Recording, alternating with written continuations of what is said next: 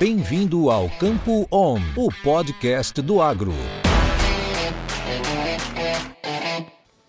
Bom dia a todos. Aqui quem fala é Guilherme Bernardinelli, consultor em gerenciamento de riscos da Stonex, no escritório de Campinas. Hoje é dia 6 de fevereiro de 2023 e a gente traz para vocês as principais notícias que movimentaram os mercados de grãos nessa última semana.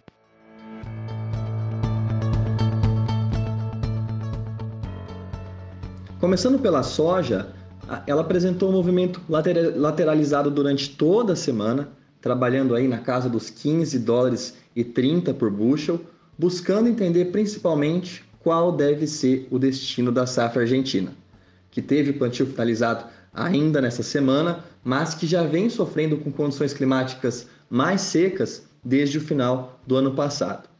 Só que após a confirmação de algumas chuvas que a gente teve nesses últimos dias, a bolsa de cereais aumentou em 5% as condições boas ou excelentes das lavouras de soja do país, que saltou então de 7% para 12%.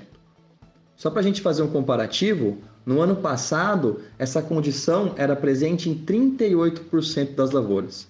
E isso pode confirmar para a gente a redução de produção prevista que o SDA deve trazer nessa semana. O mercado estima um corte na estimativa de produção de 45,5 para 42,3 milhões de toneladas. Algumas outras fontes do mercado citam que esse valor pode ser de até 38 milhões de toneladas. Então, mesmo que o SDA traga essa redução, ela pode não surpreender as cotações em Chicago. Em contrapartida, aqui no Brasil, a gente ainda conta com a presença de chuvas em grande parte das regiões produtoras, o que tem trazido também um leve atraso na colheita, que atingiu 9,6% nessa semana. No ano passado, esse mesmo progresso era de 17,7%, mas a gente ainda não observa nenhum grande impacto na exportação brasileira por conta desse motivo. No caso do milho, o comportamento dos preços, principalmente em Chicago, continuam também lateralizados, sem grandes surpresas dos desdobramentos da guerra entre Rússia e Ucrânia ou até mesmo sobre a demanda norte-americana. Assim como na soja, a preocupação de oferta ainda parte dos nossos vizinhos argentinos. E no caso do milho, essa situação pode ser um pouco mais crítica, já que a gente está falando de uma cultura que possui uma necessidade hídrica maior, que tem uma resiliência menor, e essa redução de safra na Argentina pode ainda continuar sustentando os preços do milho aqui no Brasil, porque isso pode aumentar a nossa responsabilidade de suprir essa demanda por milho no mercado internacional e a gente já deve ter exportações mais firmes ainda no mês de fevereiro e também no mês de março.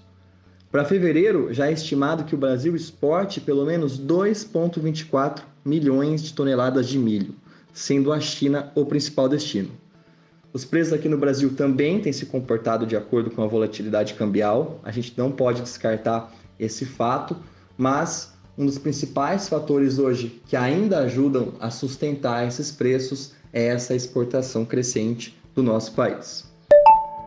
Falando da safra aqui do Brasil, o progresso de plantio da safrinha aqui atingiu cerca de 10,7%, das áreas destinadas à cultura, enquanto que no ano passado esse valor já era de 20%. Essa semana a gente ainda conta principalmente com a divulgação do ESG e do SDA, como a gente comentou inicialmente, e vamos seguir observando as principais notícias e acontecimentos que podem movimentar o mercado de grãos. Muito obrigado a todos pela atenção e a gente traz mais notícias para vocês nas próximas semanas. Grande abraço a todos. Isso é conhecimento. Isso é Stoller.